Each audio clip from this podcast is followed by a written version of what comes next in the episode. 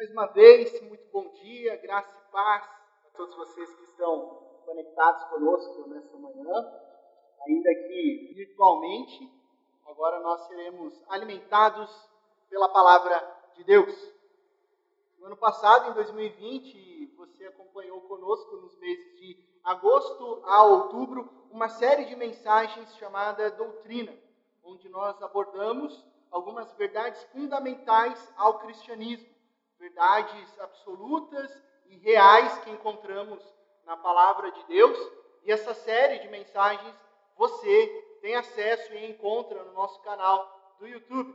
Então nós refletimos sobre temas como Trindade, Escrituras, criação, queda, aliança, ressurreição, encarnação, cruz, entre outros temas teológicos. Hoje eu quero inserir uma nova mensagem nessa série tão importante para a manutenção da nossa fé. Hoje nós vamos refletir sobre igreja. Igreja. Deus envia.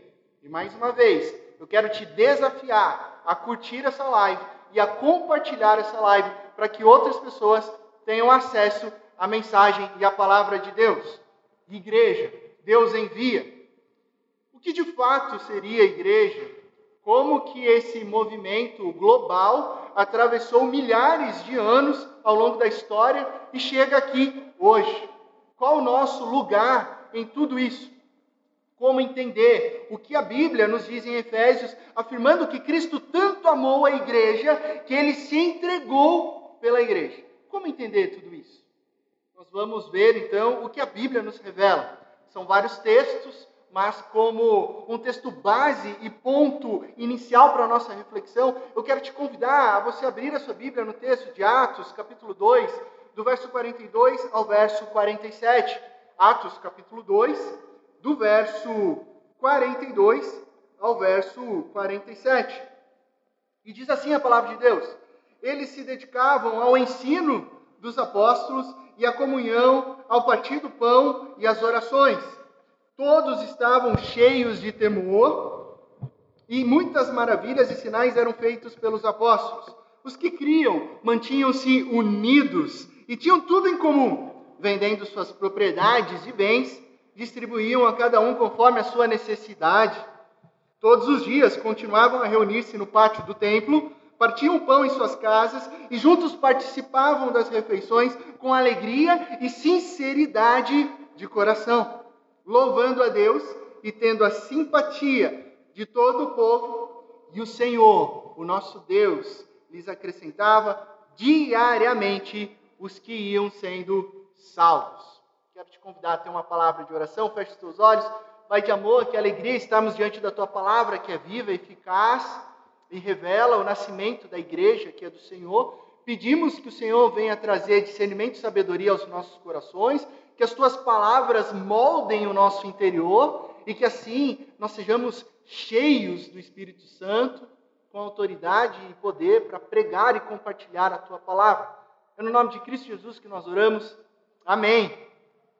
Ótimo, o tema hoje é a igreja. Eu amo a igreja, eu sou um discípulo de Cristo Jesus. Uh, nós, como discípulos e discípulas de Cristo Jesus, amamos a igreja, porque se você ama Jesus, você deve amar a igreja, porque afinal eu acabei de citar um texto de Efésios que diz que Cristo Jesus se entregou por amor à igreja. E igreja é um assunto tão profundo e tão vasto nas Escrituras que daria uma série de mensagens. Bom, se você caminha conosco aqui na Igreja Presbiteriana de Indaiá, já há algum tempo você há de se lembrar que em 2019 nós tivemos uma série de sete mensagens sobre a igreja. Essa série se chamou Movimento, mas hoje eu quero dar uma ênfase é, um tanto mais bíblica e doutrinária do que significa a igreja revelada nas Escrituras. Antes de mais nada, você deve se perguntar como é que essa igreja começou? Como que esse movimento que continua se movendo iniciou? Primeira coisa, o livro de Atos, para o nosso entendimento, ele é o volume 2 de Lucas no Evangelho de Lucas, que é então o volume 1, o autor relata a história do ministério de Cristo Jesus, conduzido e guiado pelo Espírito Santo. No livro de Atos, seria então, o, e é o volume 2, Lucas relata a continuidade da proclamação do Evangelho, das boas novas de Cristo Jesus, por meio da igreja. Uma igreja essa que é conduzida sob o poder do Espírito Santo. Ora, Jesus veio ao mundo, viveu, morreu, ressuscitou e cumpriu a sua missão na terra. Antes de subir aos céus, Jesus comissionou os seus discípulos que saíssem por todo o mundo pregando o evangelho, plantando igrejas, evangelizando pessoas. Só que da mesma forma que Jesus foi conduzido pelo Espírito Santo, em Atos capítulo 1, Jesus dá a orientação para que os discípulos esperem o derramar do Espírito Santo. No capítulo 2, a igreja começa a existir, quando então o Espírito Santo vem no dia de Pentecostes. Nós até conversamos sobre isso há três semanas atrás na mensagem Ouse Acreditar. E entendemos e aplicamos para as nossas vidas hoje que ousar acreditar é crer que o Espírito Santo está comigo e com você, está com a igreja, e assim nós vamos por toda a sociedade, ao mundo, em comunidade, proclamando o Evangelho, as boas novas de Cristo Jesus.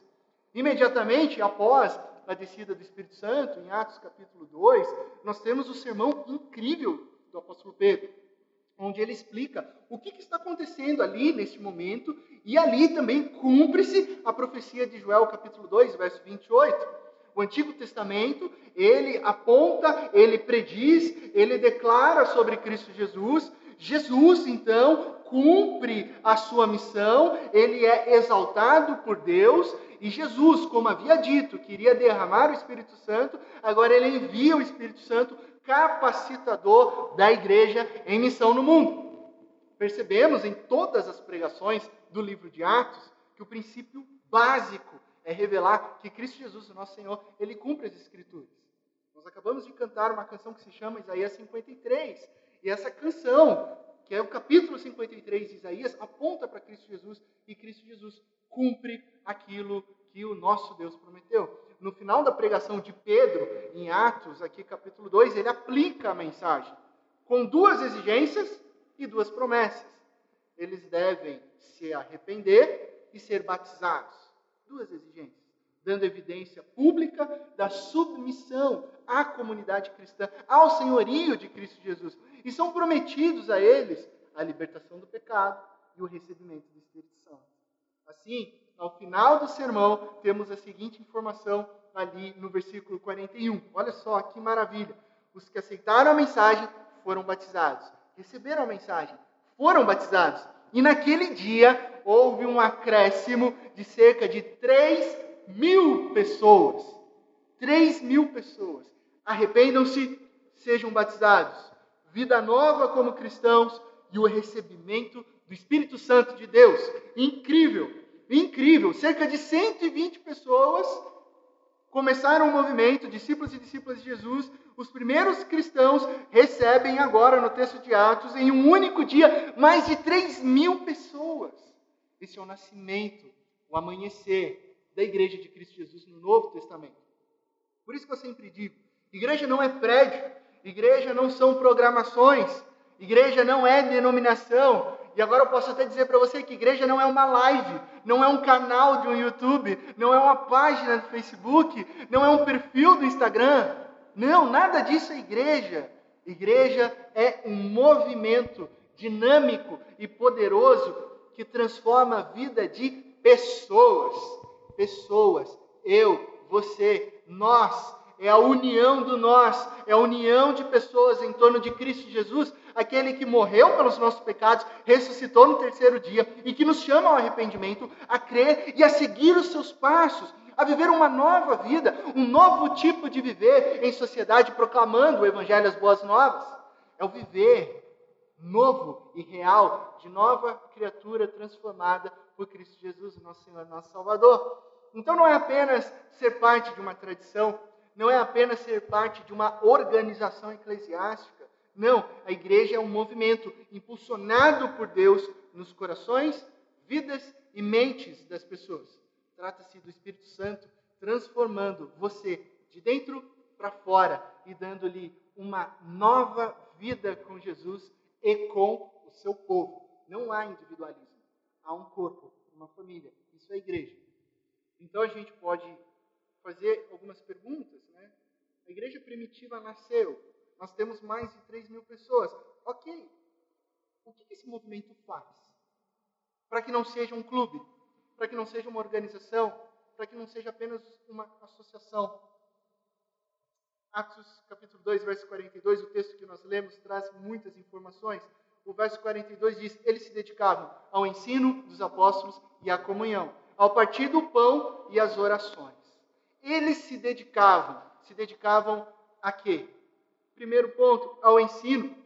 A primeira ênfase é ao ensino dos apóstolos. Assim como os apóstolos, eles foram ensinados diretamente por Cristo Jesus, agora eles passam a instruir novos cristãos através da pregação, através do discipulado, da caminhada, da jornada, eles iam ensinando sobre a vida, sobre a obra, sobre a morte e ressurreição de Cristo Jesus. Eles ensinavam também sobre o Antigo Testamento e sobre como viver na prática o hoje, a aplicação de uma vida cristã. Afinal, 3 mil pessoas tinham acabado de aceitar Cristo Jesus e serem batizadas em nome da Trindade. Assim, naturalmente, sob o poder do Espírito Santo, a igreja começa a cumprir a grande comissão que Cristo Jesus nos entregou lá em Mateus capítulo 28, ensinando as pessoas em tudo o que Jesus havia compartilhado. Ao mesmo tempo, que eles se sentiam cada vez mais firmes, na verdade, eram também estabelecidos na comunhão com Deus e com todos os cristãos. Aí vem a segunda ênfase desse verso: comunhão. Eles se dedicavam à comunhão. O que, que é comunhão? Muito mais do que uma associação de pessoas por afinidade. A comunhão, ela implica uma unidade relacional, profunda e íntima. Ou seja, um relacionamento de amizade, de amor profundo. Tão profundo que esse amor que nos une, ele é ministrado pelo Espírito Santo. É o amor de Cristo Jesus. Comunhão é viver a família de Deus em amor, servindo uns aos outros em amor. Por isso que existe um verso bíblico que diz que existem amigos mais chegados que irmãos a família de Deus, ela se torna tão profunda que ela se torna ah, mais necessária, é, mais real, mais honesta e amorosa que até mesmo laços consanguíneos. Por quê? Por causa do amor de Cristo Jesus que nos faz um. Consequentemente, essa comunhão nos leva à terceira ação deste movimento chamado igreja, que é o partir do pão. Obviamente, o partir do pão, ele é reflexo de uma comunhão, de uma amizade, de um companheirismo. A mesa, a mesa onde nós comemos, ela pressupõe intimidade, correto? Onde fica a mesa de jantar da sua família?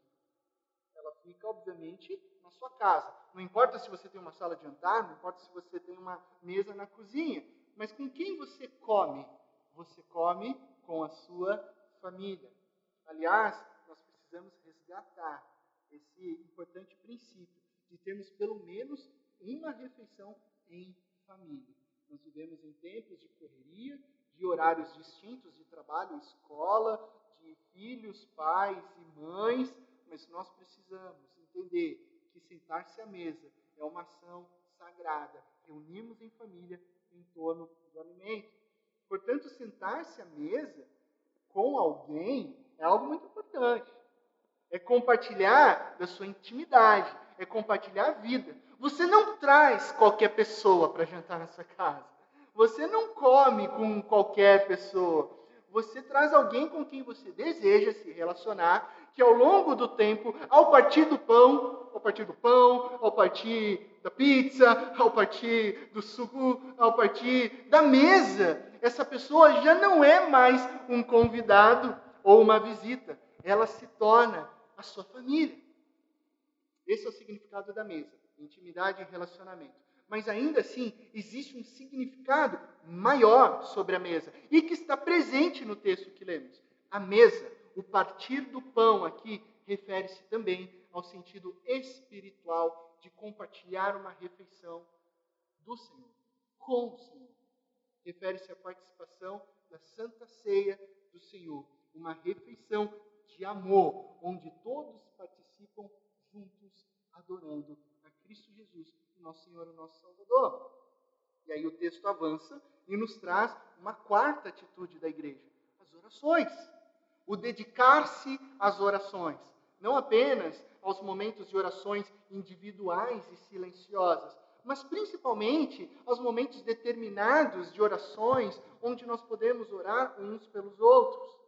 Perceba que a comunhão, ela está também atrelada à vida de oração uns nos outros.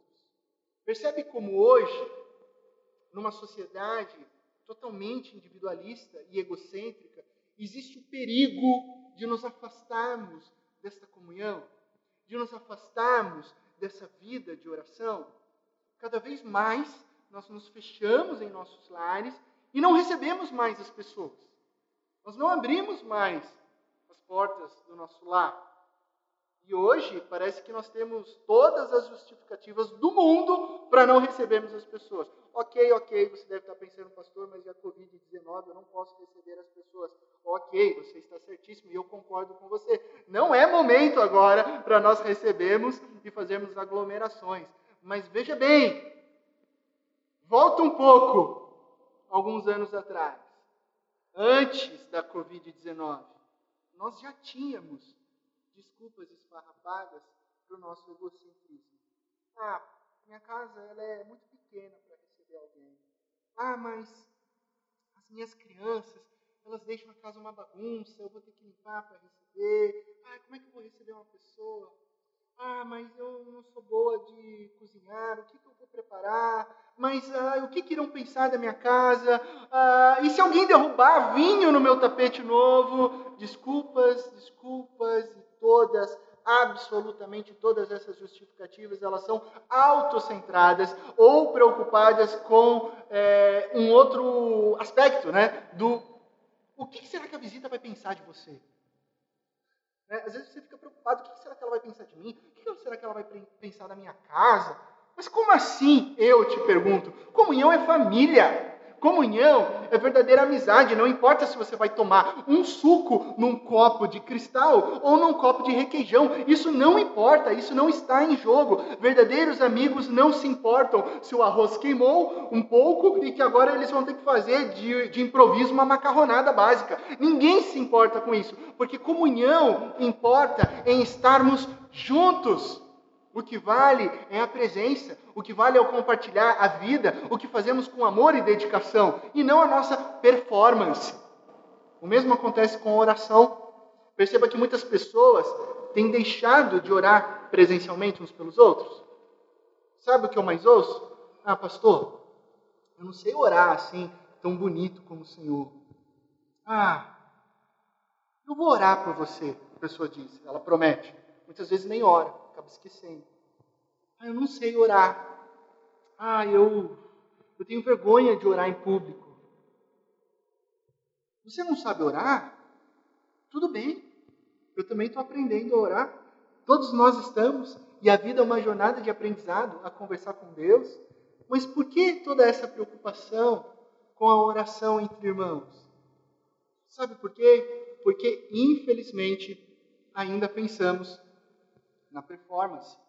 Ainda pensamos no desempenho, na apresentação pública, em iniciar uma oração com a voz correta, com a dicção correta, dizendo as palavras corretas. Ó oh, Senhor, Pai Santo, Eterno, Imutável, Deus de Abraão, Isaac Jacó. E aí você tem cinco minutos introdutórios para conversar com Deus.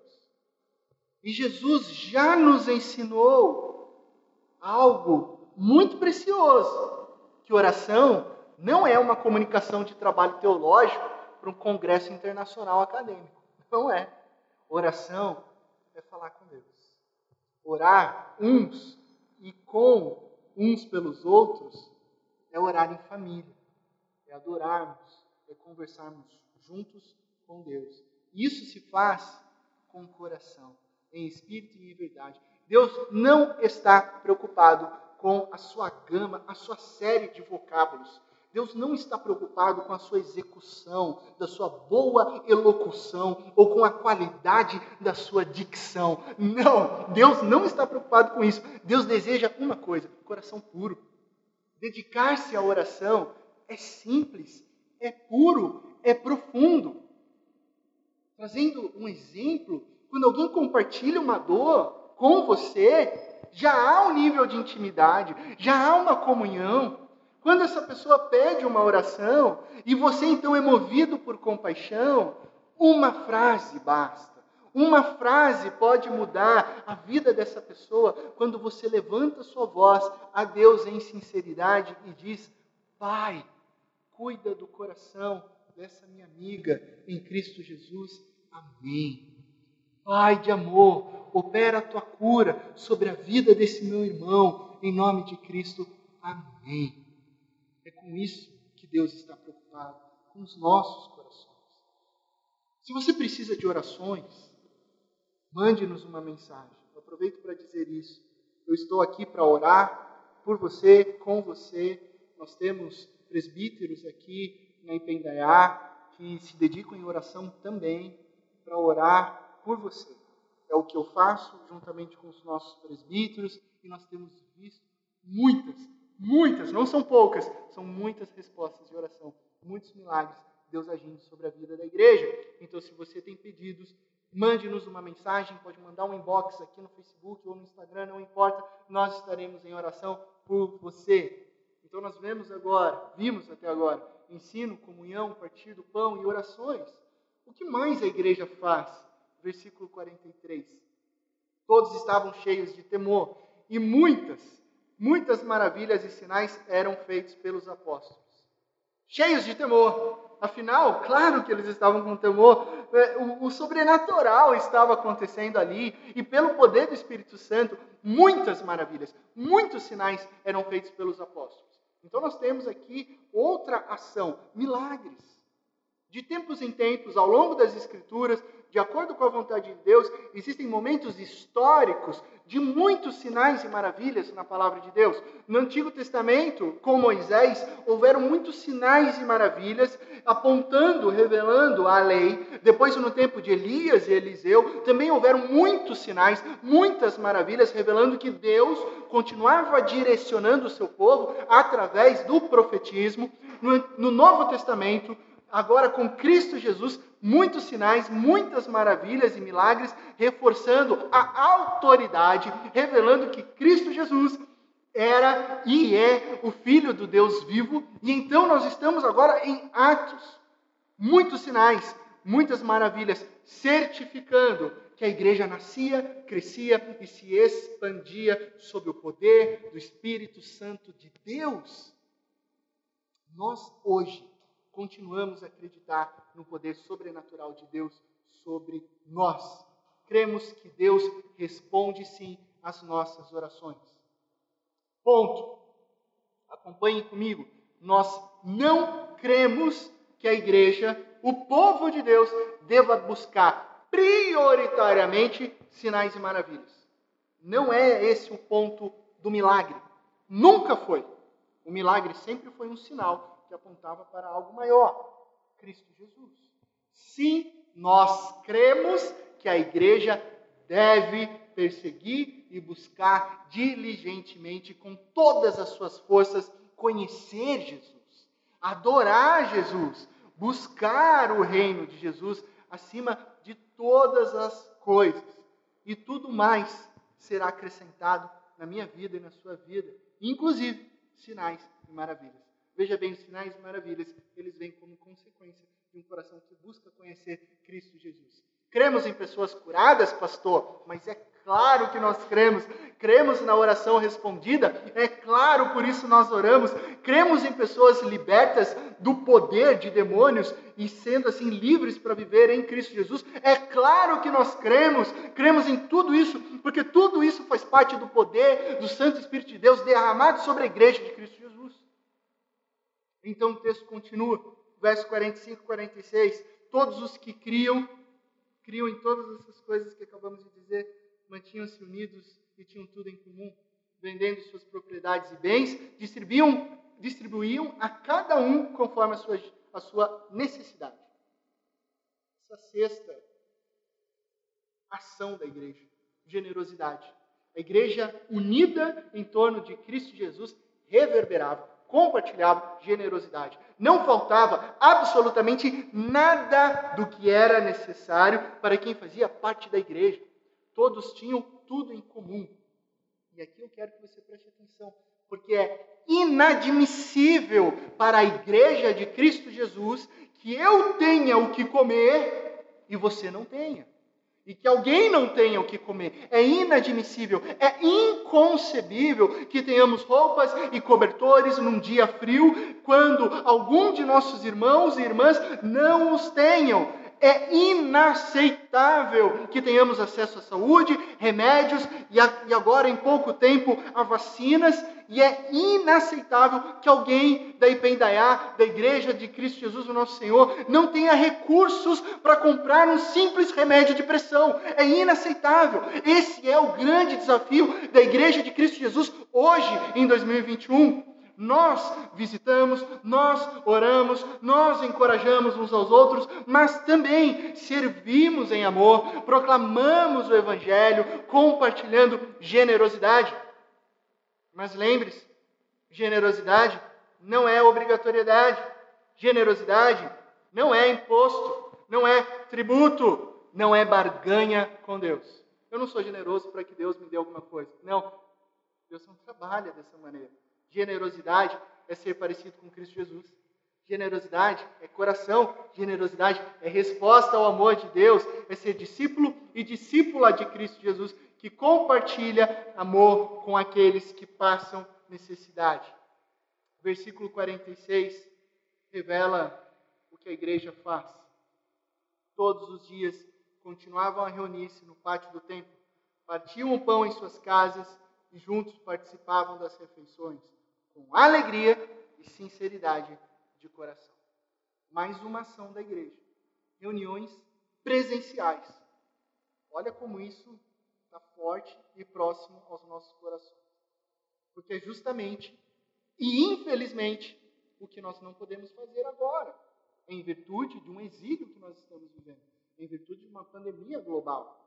A igreja de Cristo Jesus, ela se reúne presencialmente para partir o pão em adoração, louvor e oração.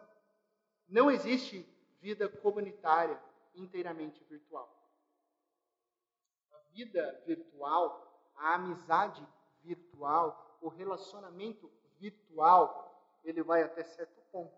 E aí ele é limitado. Ele possui limites, limites que são emocionais, limites que são sociais e limites que são também espirituais. Ou seja, ele vai até um ponto. Ainda que tentemos, por exemplo, diminuir a nossa saudade através de vídeos, conferências e lives como essa que você está assistindo, nós sabemos que não é a mesma coisa. Nós sabemos que nos falta algo profundo, algo que só a reunião presencial oferece. Oferece o quê? Olho no olho, presença física, abraços, sorrisos, sem estar separado por uma tela preta, cheiros.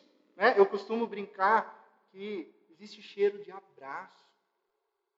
E esse exílio, esse distanciamento social, tem nos ensinado isso.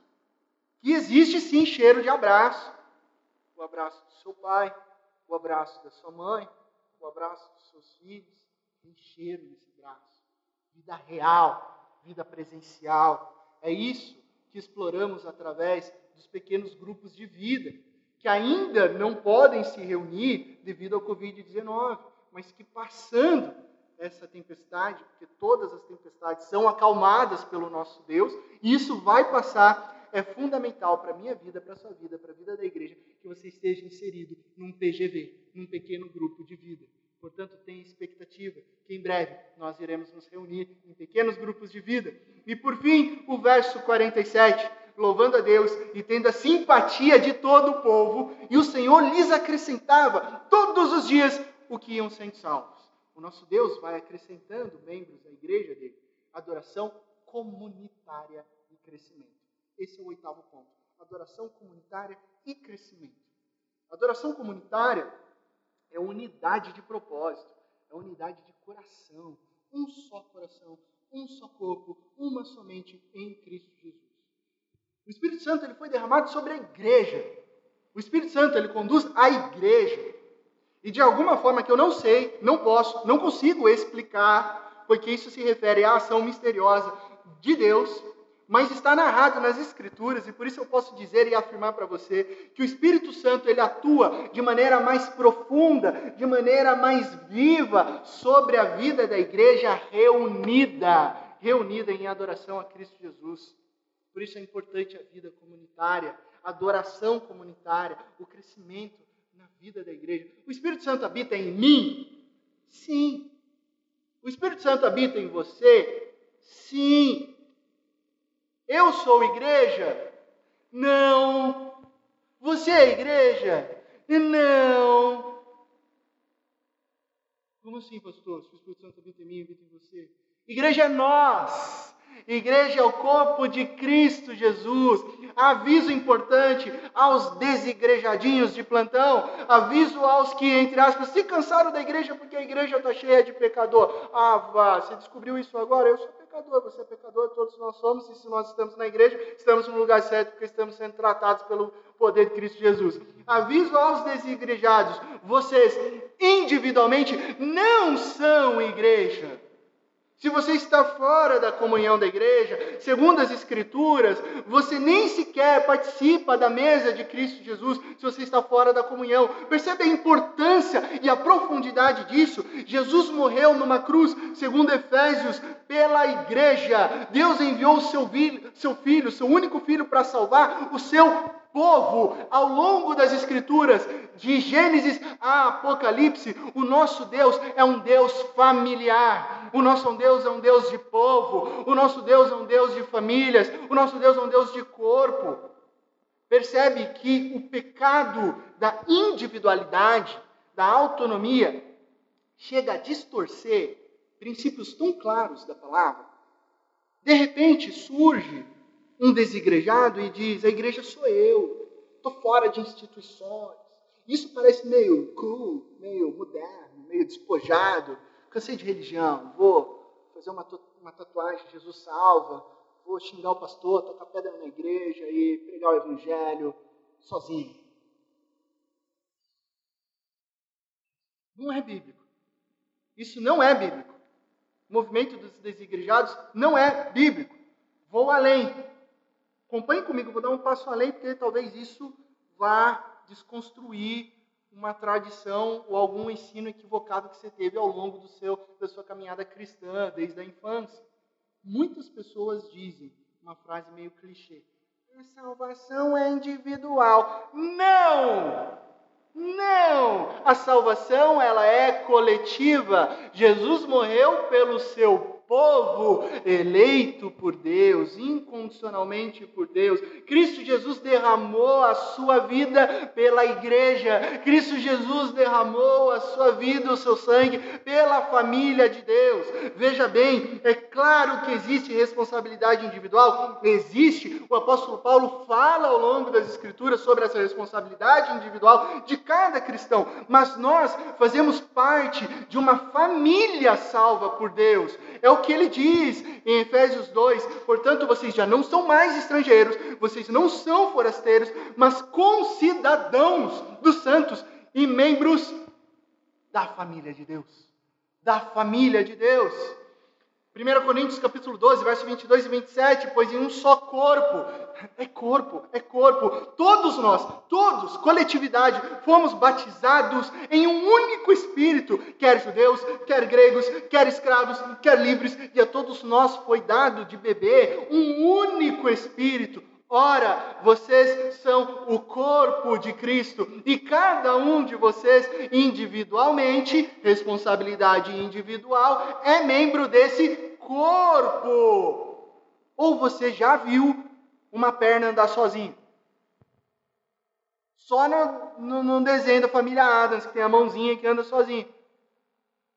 Se você cortar o seu dedo fora, ele vai se mexer. Então, que exemplo péssimo, né? Mas enfim, você corta o seu dedo fora, ele ainda se mexe um pouquinho, tem uma reação, mas ele morre, porque ele está fora do seu dedo.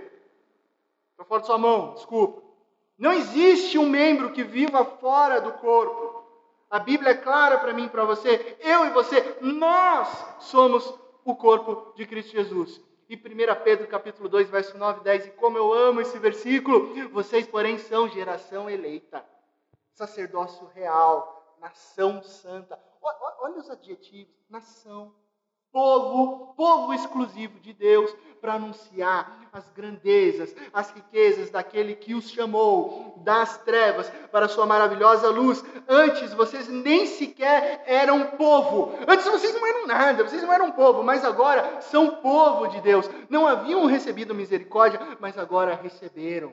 E Pedro continua dizendo e falando sobre o sacrifício de Cristo Jesus na cruz, que nos faz povo, membros, corpo, igreja de Cristo povo, família, corpo de Cristo Jesus, salvos e redimidos por Cristo Jesus. É isso que a igreja faz.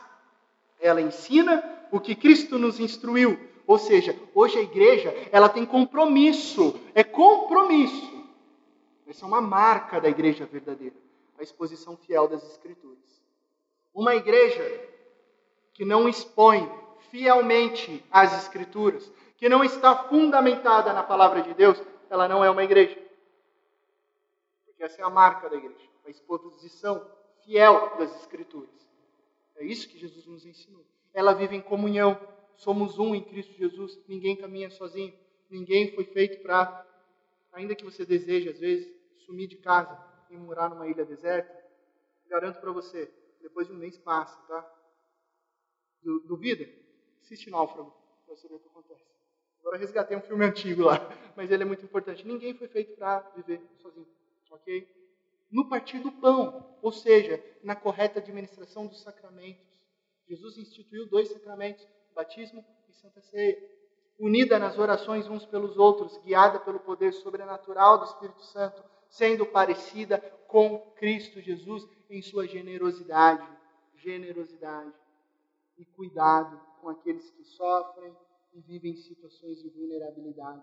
Se você vive numa situação de conforto, se você vive numa situação onde mais sobra do que falta, é porque você é chamado para viver a generosidade e trazer é, um, um pouco do Evangelho e das boas novas para aqueles que estão em situação de vulnerabilidade. A igreja do nosso Senhor Jesus Cristo se reúne presencialmente, reconhecendo que não existe mais o eu, mas passa a existir em Cristo Jesus o nós. Não há mais, não existe o eu, pastor Laci. Não existe você. Existe o nós. Eu preciso de você. Você precisa de mim. Nós precisamos do amor, da presença, do poder de Cristo. E essa igreja, ela adora Cristo Jesus. A igreja verdadeira, ela é um movimento em torno de Cristo Jesus o nosso Senhor, o nosso Salvador. Ela é, portanto, um movimento dinâmico e poderoso que transforma a vida das pessoas. Ela é a união de pessoas em torno de Jesus, aquele que morreu pelos nossos pecados, ressuscitou no terceiro dia e que nos chama ao arrependimento, a crer e a seguir os seus passos. Concluindo, eu quero te dizer algo muito importante. Se você crê em Cristo Jesus, se você crê na Sagrada Escritura, em tudo isso que foi compartilhado agora, se tudo isso faz sentido ao seu coração, se o Espírito Santo agora quebrantou o seu coração, trouxe arrependimento dessa vida autônoma, e agora você quer viver em adoração, sendo um discípulo e uma discípula de Jesus, você precisa fazer parte desse movimento chamado igreja. Você precisa fazer parte deste corpo. Através do batismo, você vive uma nova vida em Cristo Jesus. Através do batismo, o derramar do Espírito Santo acontece no seu coração e você passa a existir, fazer parte do nós.